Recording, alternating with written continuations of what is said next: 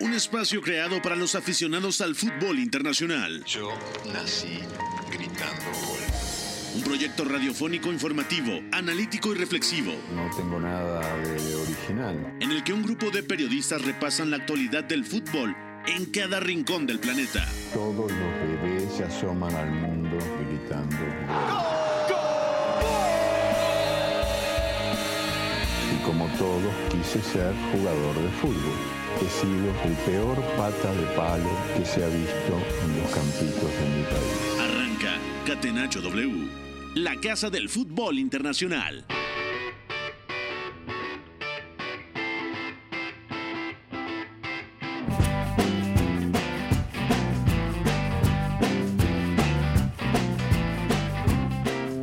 ¿Qué tal amigas, amigos de W Radio W Deportes? Bienvenidas, bienvenidos a Catenacho W, la casa del fútbol internacional, en un martes 24 de octubre, martes de UEFA Champions League, en la que tuvimos resultados interesantes. El Galatasaray en la mañana dio buena pelea, pero al final el Bayern München acaba llevándose la victoria 3 por 1 en el infierno turco.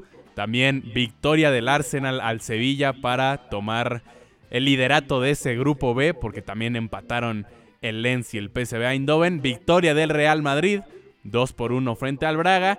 Gana también el Napoli en Berlín, en el Olímpico de Berlín frente Unión. Y más resultados que estaremos platicando largo y tendido el día de hoy. Los saluda con mucho gusto Eugenio Tamés. Paco Sordo está en los controles, la producción de FO y vamos a estar platicando de todo lo ocurrido el día de hoy en la UEFA Champions League, también con Memo Navarro. Memo, ¿cómo estás? ¿Qué tal, Eugenio? Qué gusto estar por acá con ustedes acompañándolos. Eh, una jornada con algo de drama, sobre todo en el frente, que, que a mí me tocó seguir más de cerca, que fue el Manchester United contra Copenhague. El United otra vez sin jugar nada bien, termina respirando en su grupo porque el empate les complicaba mucho las cosas, pero llegó Nana, por fin se presentó en Old Trafford para salvar a los Red Devils. Así es, eh, Onana apareció con, con una tajada importantísima que ya estaremos platicando, Memo, y, y- lo vence eh, el United al Copenhagen en casa y tiene un, una victoria importante el día de hoy. Vamos a pasar, por favor, Paco, a la pregunta del día en unos momentos. Antes voy a saludar con mucho gusto a Iñaki María, que ya se está sumando a esta transmisión de Catenacho W, en la que estaremos hablando de la actividad de la UEFA Champions League del grupo A, del grupo B, del grupo C, del grupo D. Iñaki, ¿cómo estás? Te saludo con mucho gusto. ¿Qué tal viste los partidos del día de hoy? ¿Qué tal? Muy buenas, amigos de Maguire. Me gustaba o me, me apetecía eh, tirar esta presentación hoy. Eh, creo que al señor Navarro se va a venir a mi barco, pero bueno, es eh, día de ajustar un poquito las cuentas con ese jugador en concreto. Y yo creo que podemos estar bastante orgullosos los españoles de mm, lo que hemos visto hoy, de los equipos nacionales, aunque aquí esto, esto de la Champions va de ganar y ahí creo que eh, hay uno concretamente que es el Sevilla que se ha complicado bastante la vida. Sí, resultados que estaremos platicando porque el Sevilla cayó ante el Arsenal 2 por 1. Y con esto vamos a la pregunta del día, por favor, Paco. La pregunta del día. Non potevo farlo venire dagli Stati Uniti senza farlo giocare. Catenacho W.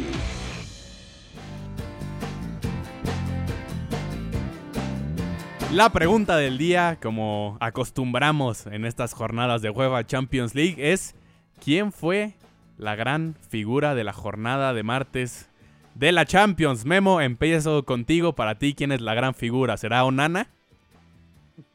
Sí, así es. Ya en mi saludo tiré, tiré ahí una, una pista, era fácil de, de saberlo y para mí sí. Eh, probablemente hubo jugadores del United, incluso del Copenhague, que me gustaron mucho y que tuvieron más incidencia durante los 90 minutos y es que eh, Onana no tuvo realmente tantas intervenciones, pero por lo que significa este penalti, tanto para él, eh, por el eh, mal momento que, que ha vivido en este inicio de temporada con el United, como para el propio equipo, eh, dadas las aspiraciones en ese grupo A, donde se estaban rezagando eh, con un punto, que, este empate si se hubiera concretado se iban a quedar con un punto después de tres partidos jugados y todavía eh, tenían que hacer algunas visitas complicadas. Y también por lo que significaba para el club después del sensible fallecimiento de Bobby Charlton, todo lo que ha ocurrido alrededor de, la institución, yo creo que ha sido eh, una de esas jugadas en concreto que pueden hacer resurgir tanto al jugador, en este caso al guardameta camerunés, como al equipo y sobre todo de cara al derby de Manchester. Eh, un derby importantísimo y desde el fallecimiento de Sir Bobby Charlton, dos victorias consecutivas de este Manchester United. Para ti, Iñaki. con drama, con drama. Eh, con, drama también, ganando por diferencia de un gol nada más. Iñaki, para ti. ¿Ha celebrado Beto el gol de Maguire, señores? Eh, yo creo que no, Iñaki. El que sí celebró. Eh, el que sí celebró efusivamente desde la grada fue eh, Peter Schmeichel, la leyenda del Manchester ah, United, también portero. Eh, seguramente está muy feliz por, por el camerunés. Iñaki, tu figura del día de esta Champions League de martes. Bueno, pues yo creo que ya no queda otra que tirar el nombre de Gabriel Jesús. tenía la esperanza de mm. que lo tirase Memo para yo irme con alguno de los centrales que me han gustado. Me salen más de cinco que hoy he visto a muy buen nivel, día de centrales, pero eh, ha saltado todo por los aires cuando se ha disfrazado Gabriel Jesús de Benzema primero con ese apoyo para Martinelli en un partido que estaba incomodísimo el Arsenal para poner ese 0-1 y a partir de ahí que viésemos en el inicio de la segunda parte los mejores minutos de los de Arteta y diría que los únicos en los que es claramente superior al Sevilla y en el segundo se ha disfrazado no sé si de Ronaldo Nazario, de Cristiano Ronaldo, bueno, una maniobra en el área eh, bestial, cayendo a banda como sigiloso como le gusta a él y con un disparo seco a las cuadras. Y que bueno, yo creo que eh, el que más ha pesado desde luego en el resultado ha sido el brasileño. Saludo ya también con mucho gusto por aquí a Eduardo Zurita, que ya se suma a la transmisión en cabina. Zuri, ¿qué tal? ¿Cómo estás? ¿Cómo viste esta jornada de martes de UEFA Champions League y tu figura del día también? ¿Qué tal, Eugenio? Te saludo con mucho gusto. Eh, la verdad es que se me hizo una jornada muy apretada. No sé si van a, a concordar conmigo, pero los partidos que al menos yo le eché más ojo Tardaron en decidirse, incluso los débiles estaban sacándole partido a los fuertes en el turno de la mañana. Y, luego, bueno, en la tarde incluso empates entre cuadros a bajo nivel, hablo de, de Lens, PSB, pero, pero vamos, todo muy cerrado. Sí. Y, fíjate que yo me iba a quedar con. Pensé que Iñaki me iba a ganar a alguien de la Real Sociedad.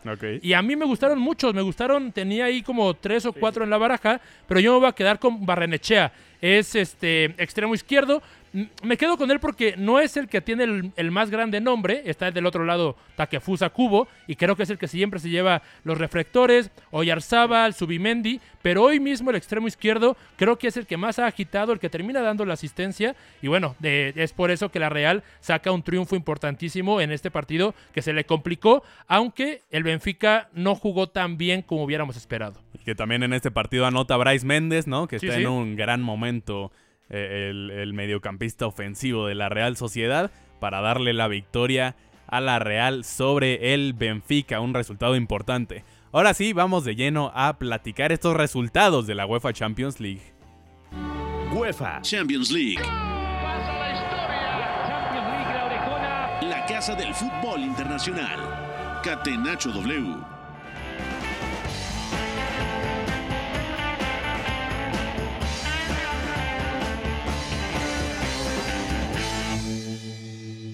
Vamos a arrancar con la actividad del grupo A, si les parece bien compañeros, y arranco contigo Memo, eh, en este grupo A en el que está el United, el Copenhagen, está el Galatasaray y el Bayern, justo en el partido de la mañana, se enfrentan en Turquía el Galatasaray y el Bayern de München, lo gana 3 por 1 el equipo bávaro, pero me parece Memo que, que el Galatasaray propone mucho, sale eh, bastante agresivo, ¿no? Presionando alto, intentando proponer bastante y el Bayern espera un poco más paciente sus oportunidades que al final aparecen también para darle la victoria 3 por 1. ¿Cómo lo viste, Memo?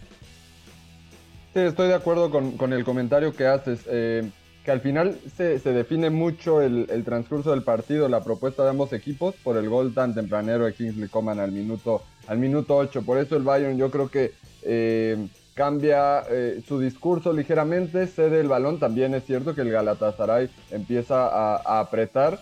Eh, en algunos momentos robaba arriba, sobre todo en algunas ocasiones incitaba al Bayern a ir a la banda y ahí, y ahí robaba. A veces salía en largo a velocidad con Tete y con Wilfred Zaha, en otras eh, reciclaba un poquito la jugada, le daba calma. Creo que ganaron mucha confianza en ese, en ese primer tiempo. También me gustó la, autosuficiencia, la fuerza que tuvo Mauro Icardi en esa primera mitad para ser eh, una descarga bastante frecuente para, su equipo jugando de espaldas. Yo creo que nos está sorprendiendo gratamente eh, tanto eh, en, este, en esta fase de grupos como en la fase de clasificación, en ese rubro en concreto donde quizás previamente no le teníamos tanta confianza. Así es como cayó el, el uno por uno justamente con un penalti del argentino que, que vuelve eh, a, resarcirse después del de penalti fallado contra el Manchester United justamente en Old Trafford en la jornada pasada.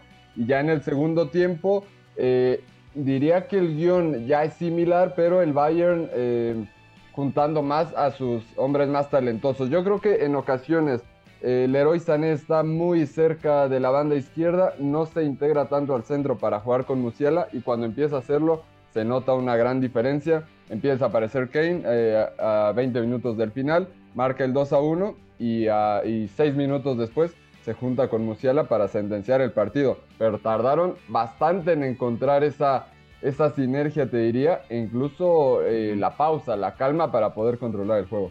Te tiro datos, Memo, de hecho, eh, varios datos. Tres goles esperados de Galatasaray, 1.7 de Bayern.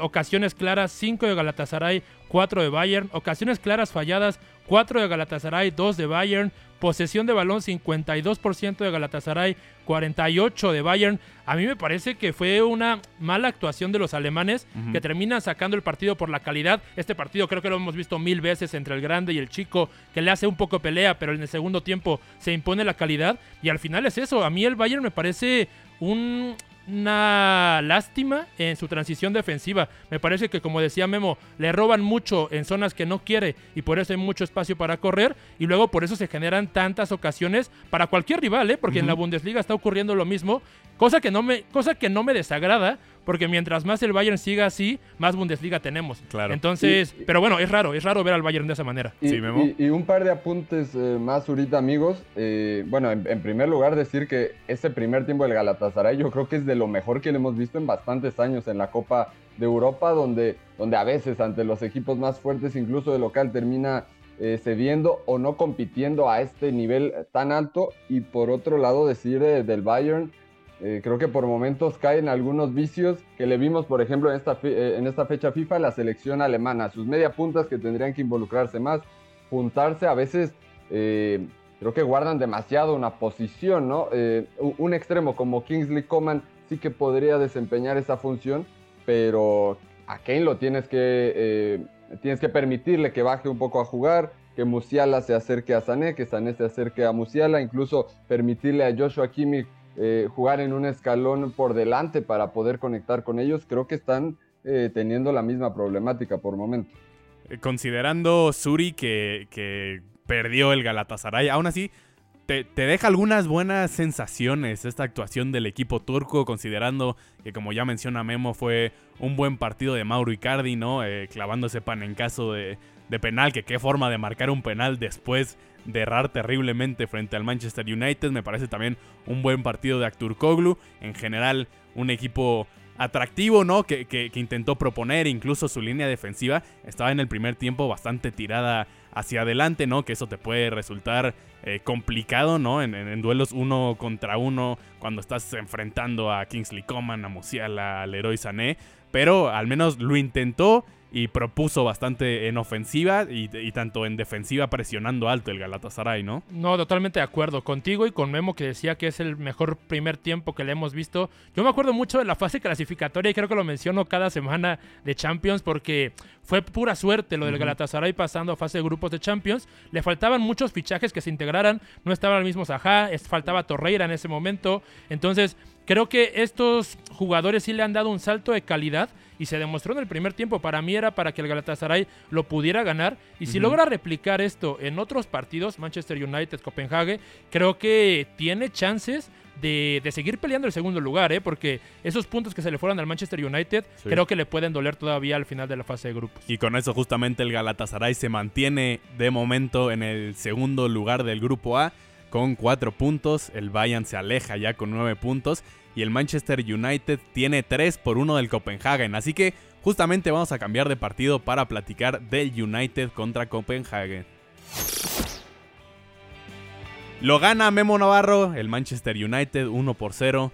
Tanto de Harry Maguire. Eh, parada muy importante de Onana eh, hacia el final del encuentro que le da la victoria por la mínima a los Red Devils. ¿Qué sensaciones te deja este tu, tu, gran amor, mi Memo Navarro?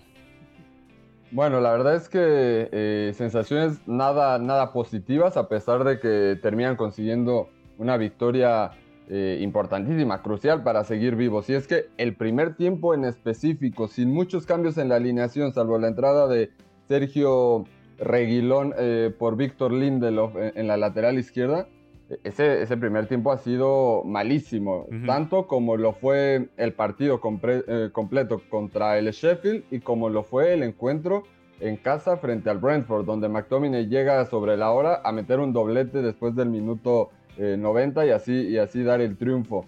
Eh, encontraron muy pocas oportunidades. Es cierto que, el Copenhague cerró muy bien con su 4-5-1, las líneas por dentro, invitaba a jugar por fuera y después ahí eh, tenía las ayudas suficientes para que el United no progresara.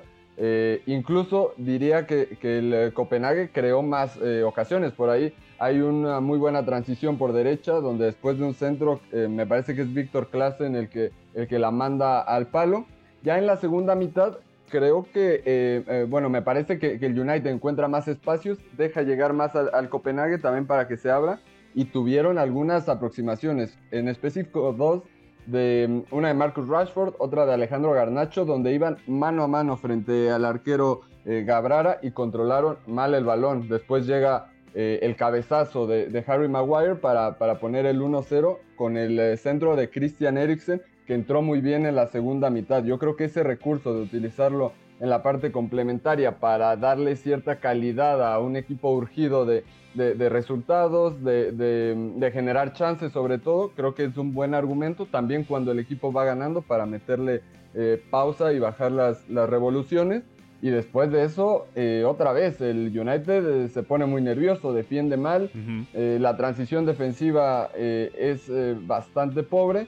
Y en la última jugada del partido, McTominay es el que comete eh, el penalti, que eh, fue, fue a cobrarlo. Eh, mira las coincidencias: Jordan Larson, el hijo de Henrik Larsson, que pasara por el Manchester United, aquella leyenda sueca. y Andreo Nana se convierte en el héroe recostándose a su izquierda, levantando la mano derecha. y después de tantas críticas, después de varios errores en esta misma Liga de Campeones sobre todo, termina convirtiéndose en la figura y ya lo decíamos, dándole vida al Manchester United que llega a tres puntos y por lo menos depende de sí mismo, esperando también que el Bayern le eche la mano eh, ganándole a los otros rivales para por lo menos eh, poder pelear por la segunda posición. Hablando de, de, curiosidades, Memo, de casualidades, se enfrentaron dos hermanos el día de hoy, ¿no? Rasmus Højlund y Oscar Højlund por el otro lado que que entró de cambio ya en los últimos minutos nada más para el Copenhagen. Pero justamente me quería detener en Rasmus, porque es un futbolista que eh, arrancó bien la campaña de Champions League, ¿no? Tiene ya tres goles a, su cuenta en los primeros dos partidos, no apareció en el marcador el día de hoy. Pero en Premier League eh, la situación, al menos estadística, es un poco diferente. Alcanzó este famoso 0-0-7, ¿no? Cero goles, cero asistencias, siete partidos. Eh, ¿Qué te deja la actuación de Højlund el día de hoy y en general qué se espera de, de en este Manchester United porque todavía no encuentra la consistencia? No, el delantero danés me parece de los, de los únicos, eh, de, los pocos chispazos que, llega a tener el United porque eh, ha jugado muy bien de espaldas al marco, se desmarca constantemente, es una opción de, de, pase en corto y en largo para sus compañeros. El problema es que el United no genera nada y así es sumamente difícil. De hecho, eh, te tiro un dato muy curioso. En los últimos tres encuentros del Manchester United, que son esos que mencionaba, aquel contra el Brentford, eh, este, el, del pasado fin de semana contra el Sheffield United y este contra el Copenhague, han marcado cinco goles. Tres de ellos de McTominay, dos, eh, perdón, uno de Diogo Dalot y el otro de Harry Maguire. Puros defensores o centrocampistas que entraron más de, recursos en los minutos finales para salvar al equipo. Eh, ofensivamente, United no está produciendo nada y claro que lo resienten tipos como Rashford o como Hoylund, que estaba bastante enganchado en la Copa de Europa. Vamos a movernos de partido para platicar del grupo D y hablar del Inter, perdón, del Inter contra Salzburg. Lo ganó eh, el Inter Iñaki 2 por 1, eh, tantos de, Alexis Sánchez, de, de Shalanoglu de penal. Del otro lado anotó Oscar Gluck, este mediocampista israelí que pinta bien para futuro. ¿Cómo viste este encuentro entre italianos y austriacos? Bueno, pues yo creo que un partido en el cual eh, lo mejor para el Inter es el resultado. Ha acabado sufriendo una vez más en los minutos finales. Eh, se mete muy atrás, acaba hundido y ahí, bueno, pues es verdad que el Salzburg eh, a mí me parece que va muy corto de, pegada arriba. no solo de acierto, sino de pegada por, por no generar suficiente peligro en transición. Sí que con los apoyos de Rocco Simic, con Oscar Gluck revoloteando desde la media punta, que es precisamente el israelí el que ha marcado el gol y ha tenido una también para abrir la lata a los 2-3 minutos de juego, quitando esa conexión y alguna jugada aislada más en transición donde el equipo italiano estaba mm, mal estructurado, realmente en posicional genera bastante poco el equipo austriaco. Y bueno, pues por ahí se explica que se haya salvado el Inter en una segunda parte en la que ya digo, ha acabado pidiendo la hora, no todo ha sido malo, también hay que decir que el Inter ha sabido jugar sus cartas, un equipo que a su manera eh, ataca bastante bien a los equipos que muerden el anzuelo, que van a, emparejar hacia adelante, que se hacen largos y anchos y ahí el Inter ha aprovechado que el Salzburg tapaba mucho por dentro, por fuera no tanto, los carrileros lanzando a los delanteros, jugadas un poquito más directas y ahí es donde yo creo que el Inter ha sabido, como digo, jugar sus fortalezas.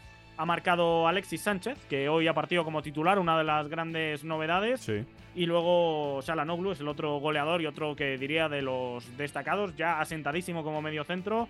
Bueno, sin tirar cohetes, pero deberes hechos en un grupo que eh, yo creo que ya está bastante encarrilado para que Inter y Real Sociedad se metan en la siguiente fase. Y un Inter Suri que eh, lidera la Serie A y que como bien menciona Iñaki también tiene paso sólido para avanzar de la Champions League. ¿Qué tal los viste el día de hoy? Eh, no me terminan de convencer, a decir verdad. Creo que, como dice Iñaki, eh, hay un momento del juego en el que está un poco igualado durante el primer tiempo, incluso al final, sin mucho ya merecimiento en el segundo, el Salzburg se vuelve a meter por, por, tener ahí un gol cerca del empate, por estar también cerca, al menos en campo rival.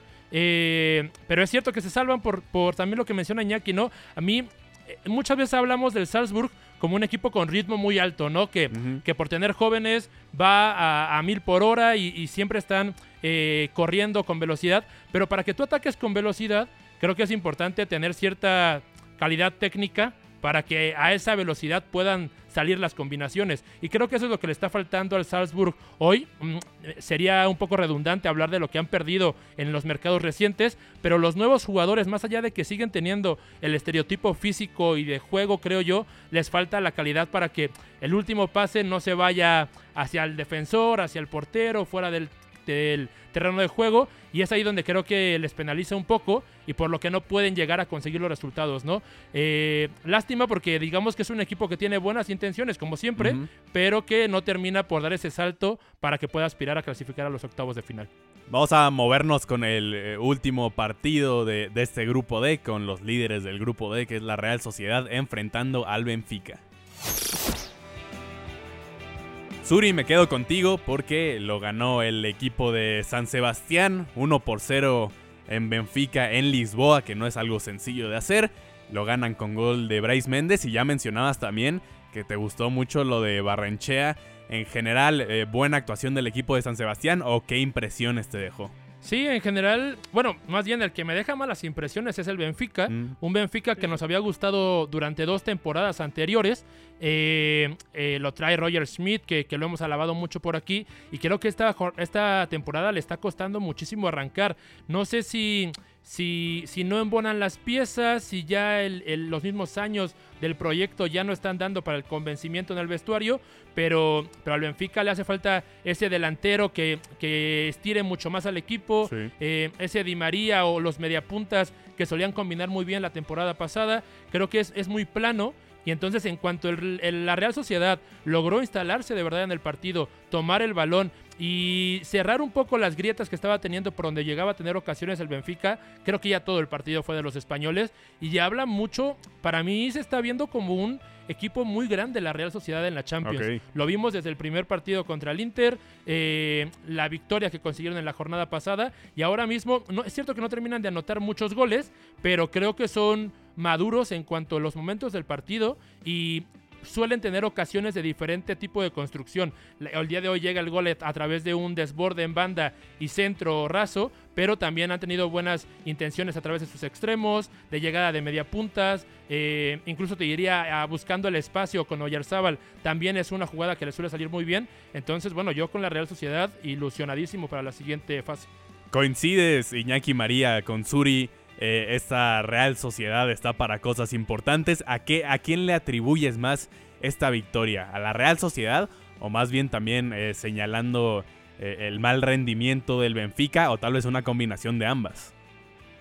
Hombre, cuando el Inter en la primera jornada está desnaturalizado durante 75 minutos, cuando el Salzburg es un equipo de todo menos incómodo en la segunda jornada, y cuando hablamos del peor Benfica que recordamos en los últimos tres años, yo creo que tenemos que, sobre todo, eh, alabar el buen trabajo de la Real Sociedad, que yo insisto, es un equipo que tiene desborde fuera, ya lo decíamos, con Cubo, con Barranechea, que tampoco es que sean dos balas, pero que manejan muy bien los tiempos y eh, la técnica les acompaña para poder ser escurridizos ahí, que por dentro tiene capacidad de, de fluir pero que sobre todo a mí me parece un equipazo a la hora de destruir, de no dejar jugarte, incluso de sacarte de tus casillas. Recupera bastantes balones en campo propio, tiene una inercia de partido, una dinámica eh, de, ritmo también muy alto para recuperar, para no dejarte salir.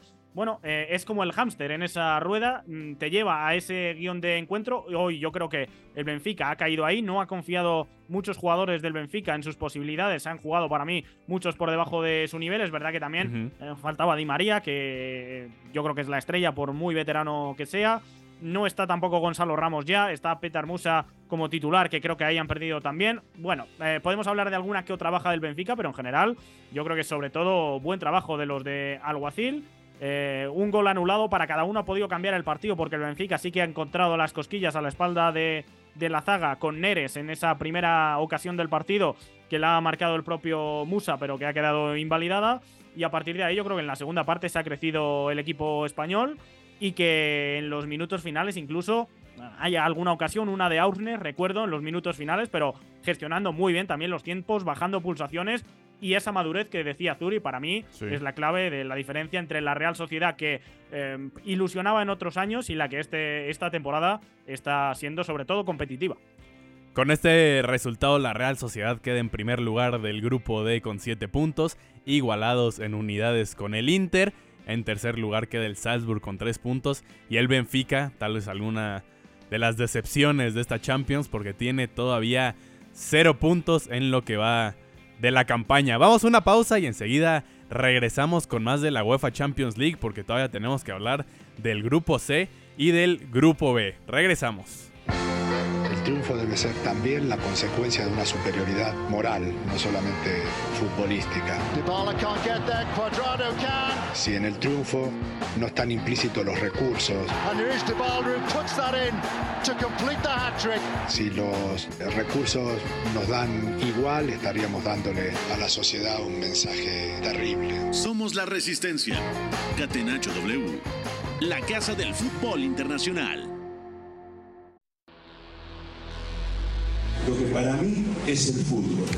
Éramos todos muy amigos, nos gustaba jugar juntos, la pasábamos bien reunidos, intentábamos hacerlo lo mejor posible, atacar mucho, mucho y luego recuperarla con la ilusión de volver a atacar. Hasta el juego bonito supo rendirse ante una estrategia invencible. Catenacho W, la casa del fútbol internacional.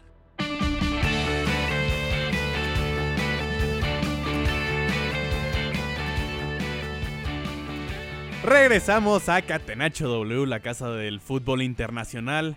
Es martes 24 de octubre, martes de UEFA Champions League y ya repasamos en el primer bloque del programa lo sucedido en el grupo A con el Bayern de München venciendo 3 por 1 al Galatasaray y el United ganando por la mínima ante el Copenhagen en el grupo D. El Inter saca el resultado frente al Salzburg y el Benfica que no da un buen partido y la Real Sociedad eh, capitaliza con una victoria de 1 por 0. Vamos a platicar del resto de los encuentros, pero si les parece compañeros, antes de ello, vamos rápidamente con la vendimia de redes sociales. Suri, ¿cómo te puede encontrar la gente en las redes Eh, sociales? la vendimia, sobre todo para mí es Twitter, arroba Eduardo Zurita 7, Eduardo Zurita y un 7 al final. Así me encuentran en Twitter y ahí platicamos de fútbol y todo lo que quieran. Perfecto. Memo Navarro, ¿cómo te puede encontrar la gente en redes sociales?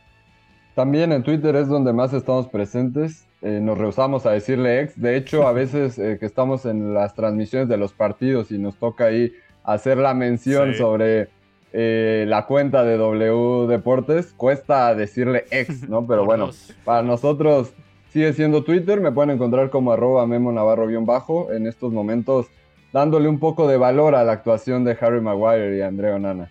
Suscribo, también se me complica todavía en esas menciones llamarle ex a las cuentas de, de W Radio. Iñaki María, ¿a ti cómo te encuentra la gente? Ahí me encuentran como Iñaki María, ya no voy a decir el arroba para que no haya confusiones. Eh, yo creo que no hay más Iñaki Marías, así que eh, por ahí para quien quiera charlar un poquito de fútbol, interactuar, como dice el señor Mendoza, un gusto también. Perfecto. Eh, a mí me pueden encontrar también en Twitter como arroba Eugenio Tamés. Tamés se escribe con S para platicar de fútbol y otros deportes. Ahora sí, vamos con el resto de la jornada de la UEFA Champions League.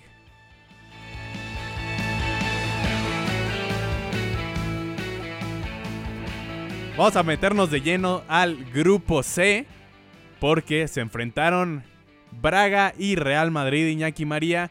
Un eh, enfrentamiento en el que el Real Madrid saca la victoria, tantos de Rodrigo, tanto de Bellingham para no variarle. Y por parte del Braga anotó Yaló. ¿Cómo viste este encuentro, Iñaki? Bueno, este lo he tenido en segunda pantalla, va a tocar eh, tirar de diferido para ver un poquito más los detalles, pero sobre todo creo que eh, en el Real Madrid hay una muy buena noticia y es que los dos de arriba hoy sí han brillado, se han entendido bastante bien y creo que a nivel de confianza, más allá del gol de Rodrigo, que evidentemente ayuda, necesitaban un partido de, de este tipo. Me sorprende que de nuevo no haya partido de inicio Joselu, que a nivel de cifras estaba siendo el más resolutivo de los de arriba, por mucho que no tenga tanto nombre pero eh, el planteamiento, desde luego, que le ha dado la razón a Carleto y en parte también por lo que ha mostrado el Sporting Club de Braga con un matiz, con Víctor Carballo, que ha jugado como un híbrido entre centrocampista y central, se metía muchas veces tanto con balón como sin balón para formar línea de 5, aún así, línea adelantada, equipo en pocos metros, lo cual eh, suele ser recomendable, pero dejar espacio a la espalda de la defensa teniendo a los dos brasileños y sobre todo a Vini corriendo ahí con esas rupturas que traza, eh, ahí me parece que ha sido un pequeño tiro en el pie, o un gran tiro en el pie, mejor dicho, de los portugueses. Y también creo que en muy buenos envíos cruzados largos, eh, sobre todo de Rudiger, que hoy ha sido el central derecho. Esa conexión que tanto echa de menos el Real Madrid de Militao hacia su compatriota Vinicius. Bueno, hoy lo ha replicado bastante bien Antonio Rudiger, otros compañeros también con balones largos. Bueno, en general yo creo que esa es la clave de cómo el Real Madrid le ha hecho más daño a un equipo que, sobre todo con balón, eh, es capaz de construir buenos ataques. Ha tenido al Real Madrid eh, por momentos cerca de, de su área, pero bueno, en general yo creo que podemos hablar de que ha dispuesto de más ocasiones el equipo de Ancelotti, con 90 minutos para Modric, que por una parte vaso medio lleno para el croata, pero que por otra mm, cuesta pensar que de aquí vayamos a volver a ver otra titularidad suya en el Clásico. Que por cierto, Iñaki, eh, la información con José Lu es que se perdió el partido porque tenía una enfermedad estilo catarro. Eso es lo que reporta eh, lo- los medios de Athletic, es lo que está reportando mira, y por pues. ello no No estuvo... estaba tampoco en el banquillo, estoy viendo, así que... Exacto, no estuvo en el banquillo justamente por esta situación, pero en general eh, buena actuación de, de los brasileños al frente, ¿no? Que incluso eh, el propio Vinicius Jr. acaba anotando hacia el final del partido el 3 por 1, pero que también es anulado por, por fuera de juego esa jugada. Vamos con el próximo partido de este mismo grupo C entre Unión Berlín y Napoli. Estaba comentando con Suri aquí en la pausa que me tocó estar atento de este encuentro entre Unión Berlín y Napoli y fue un juego eh, de... Un juegazo. un, no sé si juegazo, eh, un juego de ritmo algo semilento en el que el Unión Berlín jugó a, esperar sus oportunidades, le cedió la posesión del balón al Napoli, que con esta posesión tampoco fue muy vertical, no lanzaba tampoco muchos balones al centro del área, considerando que eh, no está Víctor Osimen, el nigeriano que se lesionó con su selección, y en su lugar arrancó de titular ya como raspador y más como una figura de 9 y medio que puede bajar un poco más, que puede intentar construir la jugada con el balón desde el pie y de tal manera también eh, asociarse con sus dos extremos, por izquierda Cabarasquelia, por derecha Mateo Politano, pero la realidad es que en el primer tiempo poco y nada de ambos equipos, entre la paciencia de Unión Berlín para esperar atrás, entre la paciencia también del Napoli de intentar construir la jugada con balón pero sin demasiada verticalidad, no hubo jugadas de demasiado peligro en la primera mitad, tampoco en la segunda mitad hubo tantas, pero fue cuando cayó el gol al minuto 65 de juego. Kivicha Kabaraskelia eh, demostró que es un futbolista interesante para este Napoli, considerando lo que hemos visto ya de él en, la pasada temporada. En este inicio de la campaña le estaba costando un poquito más, pero en los últimos juegos está empezando a agarrar ritmo de nueva cuenta y hace una buena jugada dejando atrás a, a su defensor para pisar línea de fondo, sacar el trazo cruzado raso para encontrar allá como raspador y que define también de buena manera. Y más allá de ahí, la verdad es que pocas emociones en este encuentro, pero los de Rudy García se llevan una victoria importante en el Olympia Stadium de Berlín, con lo que llegan a 6 puntos en este grupo C. El Real Madrid lo lidera con 9 puntos. El Braga, tercer lugar con 3 puntos. Y el Unión Berlín, que está decepcionando tanto en Bundesliga como en la UEFA Champions League, tiene aún 0 puntos en lo que va de la campaña de esta competencia internacional. Se nos cayó el hype. Con, bueno, Muy rápido. Bueno, no, no, no, el hype, más bien creo que tenían argumentos para poder pensar en pelear por ese tercer puesto al menos, por lugares más arriba en la Bundesliga. Y llevan nueve derrotas consecutivas, conjuntando Bundesliga con Champions. Creo que por ahí está sufriendo demasiado el club y a ver si no dan un, un bandazo, que no creo porque lleva toda la vida ahí el entrenador. Pero, pero vaya, está en una muy mala racha, nueve derrotas, ya es algo que decir. Es el entrenador con el que ascienden, si no me falla la memoria, de hecho. y por complementar lo de Zuri, hay que decir que el Union Berlin estaba ganando 2-0 con doblete de Seraldo Becker la jornada 2 y le remonta el Sporting Club de Braga, que ya digo, cuanto más ataque, cuanto más se junte a través del balón, mejor. Y en ese partido se le van los tres puntos, pero yo aún así, por mucho que ya no vaya a luchar por clasificarse, creo que no es descartable la pedrada de que juegue en Europa League, al menos premio de consolación. Una buena eh, actuación del Unión Berlín nada más para rescatar algo del equipo alemán el día de hoy fue la de Robin Gossens que eh, funge como un sistema similar al que ha tenido también en la selección alemana, como ese carrilero por izquierda que se suma bien al ataque, que centraliza también, que tiene buen toque de balón y de hecho anota un gol el día de hoy que fue anulado al final por un fuera de juego previo por parte de David Datro Fofana, quien fue el que asistió ese pase a Robin Gossens, entonces se queda sin su gol por el fuera de lugar, pero en general digamos que una buena actuación de nueva cuenta del internacional alemán, ¿sí? Que el Unión Berlín, eh, Eugenio, va a terminar eh, siendo estos equipos que animan eh, su grupo, que tienen actuaciones buenas, bastante decentes frente a equipos claramente superiores y sobre todo que se meten a estas instancias ya de la, de la Copa Europa que pueden competir, pero que al final no les va a alcanzar quizás ni siquiera para sumar puntos o alguna victoria. E, es una lástima porque hemos visto en otras ediciones que eso le ha pasado eh, de pronto al Celtic, al Young Boys, eh, que, le complican las cosas a, equipos fuertes, pero que desgraciadamente, bueno, la calidad eh, siempre impera. Sí, un estilo de, equipo que ya conocemos en la Champions League, que se suelen imponer las jerarquías en general en este torneo, salvo algunas excepciones claramente. Vamos a movernos a lo sucedido en el grupo B, porque se enfrentaron el Lens y el PSV Eindhoven del Chucky Lozano. Suri empatan el Lens a uno con el PSV Eindhoven. Juega 80 minutos el Chucky Lozano, pero no le alcanza tampoco para aportar al marcador. ¿Cómo viste la actuación del mexicano y en general del equipo? Bueno, empiezo por, por el, equipo en general. Creo que, son dos cuadros un poco a la baja, ¿no? Que compiten ahorita mismo desde tener eh, menos calidad y menos rodaje que sus contrincantes en el mismo grupo o incluso en toda la Champions. Yo creo que son de los equipos que más les cuesta eh, generar ocasiones claras de gol. Es cierto que en, determinado momento del partido se vuelve unida y vuelta, los dos intentan eh, o tienen extremos y mediapuntas que pueden eh, tomar el balón y llevarlo hacia el área contraria muy rápido, pero todo termina en disparos fuera de la portería o termina en situaciones muy difíciles para que tu centro delantero remate. Eh, creo que fue un, juego muy fallido, diría yo, mm. y por tanto termina en ese empate, digamos, a la baja, eh, en el que justo ya hablando justamente del PSB, yo diría que Bakayoko y Lozano son los mejores jugadores del día de hoy. No es un poco, no es ser nacionalista, como diría Iñaki, pero, pero, pero, Lozano muy bien en izquierda el día de hoy. es cierto, no, le ha podido quitar la titularidad a Bakayoko en derecha. Creo que, que es imposible ahorita mismo pensar en quitar a Bakayoko. Pero Lozano en izquierda creo que ha tomado confianza, sabe, creo que está sabiendo cuándo soltar el balón. Me refiero un poco a la, fecha FIFA con México, que jugó en la misma posición.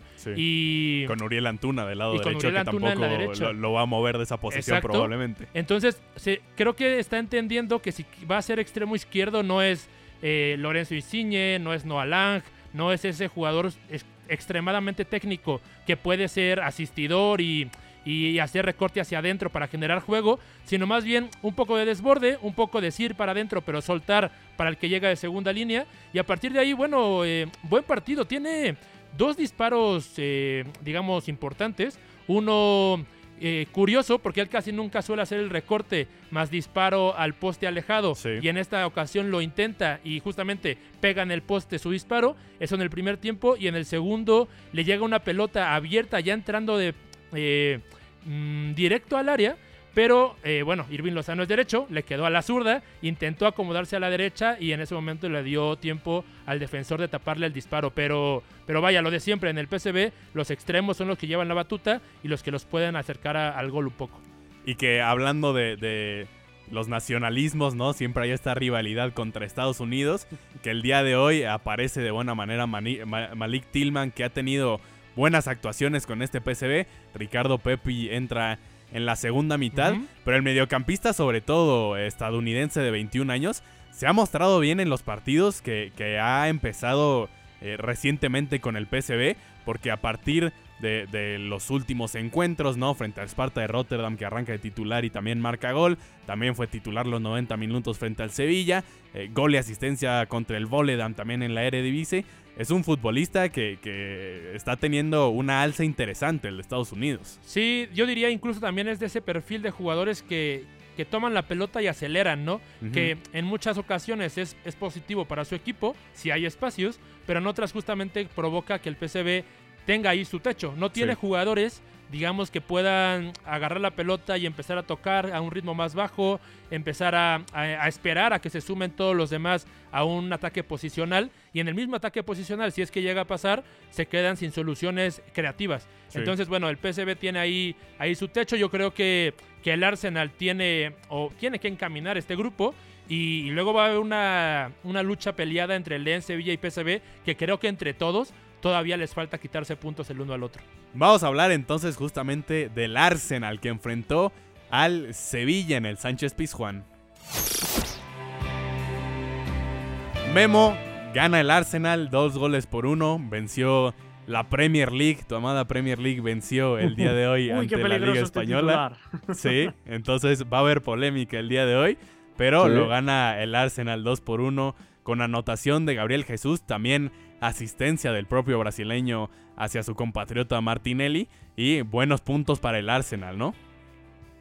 Sí, eh, hay que empezar a crear una rivalidad aquí entre su servidor y el señor Iñaki, sobre todo en este tipo de, partidos.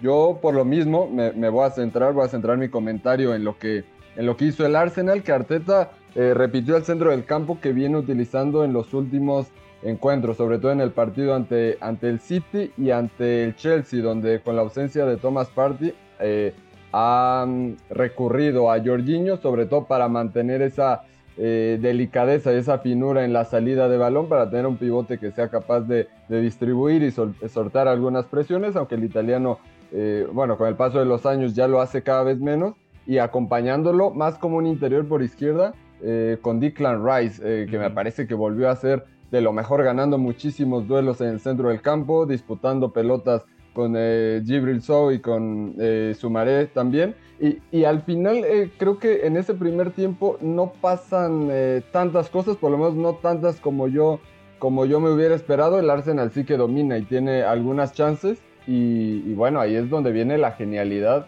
de, Gabriel Jesús, que después de ese gran giro botándose, después de que, de que su defensa rechazara un centro, se gira, se saca dos de encima y filtra un gran balón para Martinelli que también define muy bien porque le hace un par de, amagues mm, eh, al portero eh, Niland, eh, se lo lleva por velocidad y define con la puerta vacía. Y en el segundo tiempo es muy rápido la, manera en que Gabriel Jesús también por izquierda logra enganchar hacia su mejor perfil y encuentra el poste más lejano. A partir de ahí sí que el Sevilla yo creo que ya, ya tomó más la, iniciativa, pudo amenazar eh, con eh, ciertos mecanismos que, bueno, ya, ya va a, detallar el, señor Iñaki y se complicó el Arsenal, que además prende un poquito las alarmas porque Gabriel Jesús eh, salió con alguna molestia, tuvo que reemplazarlo el inglés Eddie Enquetia, pero parece que el brasileño justo cuando empieza a recuperar sensaciones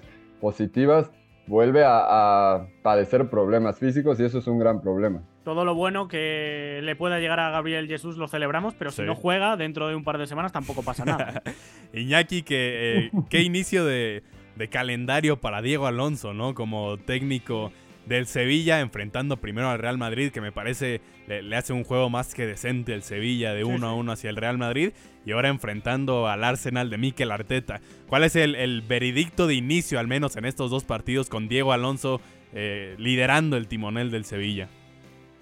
Bueno, el diagnóstico es muy positivo. A mí me parece que el equipo ha rendido bien, eh, ha jugado un fútbol incomodísimo para los rivales, que no eran equipos cualquiera, ya lo dices tú pero que también creo eh, era fácil motivar a los jugadores en este tipo de partidos y que no ha cambiado el estilo prácticamente nada respecto a lo que había con Mendilibar, que al Barça lo tiene en un partido igualado 0-0 eh, hasta el minuto 75 o así, que es cuando eh, la jugada desafortunada de Sergio Ramos acaba en gol en propia meta y que está a punto de ganar la Supercopa de Europa al Manchester City jugando durante muchos tramos, yo diría mejor que el equipo campeón de Europa, así que en este tipo de partidos el Sevilla estaba funcionando bien, las dudas vendrán más cuando se tenga que medir a un Cádiz, a Osasuna o bueno, a cualquier equipo digamos, de media tabla en España o incluso de los de abajo que le obligan a llevar la iniciativa.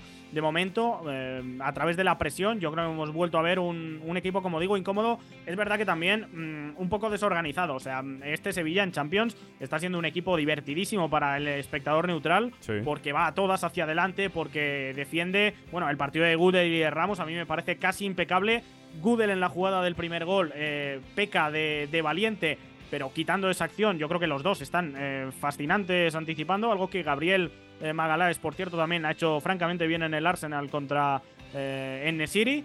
Partido de centrales, eh, ya decía antes, pero creo que el Sevilla también tiene que medir un poco más esos impulsos, porque si quiere tapar líneas de pase y no ir tanto al hombre a hombre, contra un equipo contra el Arsenal, es lógico que te puedan encontrar las cosquillas bueno, en general yo creo que mm, positivo, más allá el partido, más allá del resultado, que ahí es donde creo que ha vuelto a perdonar el Sevilla, que se agarra a un balón parado para entrar en el partido cuando realmente estaba incluso cerca el 0-3 y que más allá de no sumar ningún punto, creo que la gran noticia es que en este grupo todos están quitando muchos puntos y yo creo que si ganan los dos partidos contra el Lens y contra el otro equipo del grupo que es el PSV o PSV, como le queráis llamar, yo creo que con esas dos victorias se, metería. ¿Crees que debería de estar pensando en eso Diego Alonso, en avanzar en la UEFA Champions League o tal vez darle mayor peso a una liga en la que no, no va bien, no va bien en, los puestos de la clasificación y que tienen que levantar, bien dices, se enfrentan ahora al Cádiz, después se enfrentan al Celta de Vigo, también eh, enfrentan en algunas semanas al Betis en ese clásico de Sevilla. ¿debería darle prioridad mejor a, la Liga Española Diego Alonso? Bajo ningún concepto. Yo no entiendo por qué esta tesitura muchas veces se contesta que sí. O sea, ¿para qué quieres en una liga lograr los objetivos, clasificarte a Europa si luego en Europa eh, no, no, no, la priorizas, como es este caso la Champions. Yo lo dije la temporada pasada con la Europa League y lo mantengo esta temporada porque creo que el Sevilla eh, no, no, va a sufrir lo más mínimo para salvarse. Y al final, pues bueno, entre hacer una buena Champions o hacer una mala Champions y meterte de nuevo en Europa, creo que el Sevilla no va a llegar a la cuarta plaza, así que eh, vamos, para mí clarísimo que hay que priorizar la competición europea. Por cierto, Pildorita para cerrar, Mariano Díaz ha salido hoy, ha estado a punto de marcar un golazo, ha, dejado un par de tijeras, un par de chilenas. Eh, bueno, es eh, la anécdota del día que veremos si tiene continuidad porque contra el Lens también le recuerdo buenos minutos. Está revelando el ex del Real Madrid. Vamos a repasar rápidamente lo que veremos mañana en la UEFA Champions League porque evidentemente continúa la actividad este miércoles. El Feyenoord en el grupo E enfrenta a la Lazio en lo que podría ser el debut en Champions de Santiago Jiménez. El Celtic enfrenta al Atlético de Madrid, Newcastle al Dortmund, PSG al Milan, el RB Leipzig se mide al, Estrella Roja de Serbia, el Young Boys, los muchachos jóvenes, reciben al Manchester City también en ese grupo G. En el grupo H, Barcelona enfrenta a Shakhtar y también el Royal Antwerp enfrenta al FC Porto Suriter. Pregunto rápidamente, ¿Cuál de todos estos partidos es el que más te atrae? Quizás el debut de Santiago Jiménez. Eh, yo creo que ese es el obligado para, para los mexicanos, ¿no? Es, es, tempranito, no lo olviden, 10.45 de la mañana, Feyenoord Lazio. Yo me quedo también con el Barcelona Shakhtar por, porque siempre vemos al Barcelona y porque es interesante seguirlo antes del clásico del fin de semana. Y por último, mucho hype con lo que hizo el Newcastle la última vez. Entonces, a ver si lo puede replicar ahora contra el Dortmund. Rápidamente, Iñaki María, ¿qué partido vas a estar atento el día de mañana? Bueno, pues eh, sin que sirva de precedente, yo creo que es día de estar atento al PSG Milan, ese grupo de equipos eh, mediáticos, porque ahora mismo el Newcastle lo encabeza con cuatro puntos, Paris Saint-Germain tiene tres, Milan dos, Borussia Dortmund uno, así que duelo directo entre los franceses que no llegan especialmente bollantes a nivel de sensaciones, aunque ganaron el fin de semana, y un Milan que, eh, ya dijimos, perdió contra la Juventus, pero que a mí, eh, sin embargo, me está transmitiendo bastante más en este inicio de curso. Memo, ¿con qué juego te quedas mañana para seguir de cerca? Yo mañana voy a tener eh, una triple función. Voy a empezar desde temprano viendo la Youth League. Quiero ver ah, a, al Newcastle, que es una de las peores academias eh, de Inglaterra, pero que como la clasificación a la, Champions League juvenil es idéntica a la de la Champions League convencional, pues le toca jugar contra academias muy poderosas como la del Paris Saint Germain, el Milan y el Dortmund, así que vamos a ver si consiguen su primer gol, aunque sea, y sus primeros puntos ante, ante el Dortmund. Después, claro que seguiremos el debut de Santiago Jiménez. Y por ahí me interesa ver lo que haga el Manchester City contra Young Boys, eh, sobre todo porque esa cancha es complicada y ver cómo se preparan para el derby de Manchester del fin de semana. Estamos llegando así al final de esta edición de Catenacho W los acompañó con mucho gusto su servidor Eugenio Tamés. Estuvo fue en la producción Paco Sordo en los controles y me acompañaron Memo Navarro, Iñaki María, Eduardo Zurita. Muchas gracias, nos escuchamos mañana hay una relación entre la práctica del cuerpo que se expresa en las manos y el cerebro, pero el fútbol ha suprimido esto, de modo que se trata fascinantemente de un ejercicio que nos devuelve en el tiempo a lo que fuimos en el origen, pero también una vez que nos aficionamos a este juego, nos regresa a la infancia, al niño que fuimos. Gracias por sintonizar Catenacho W. Entonces el fútbol es en ese sentido una maquinaria para regresar en el tiempo en un doble sentido. Por W Deportes, la frecuencia del fútbol internacional.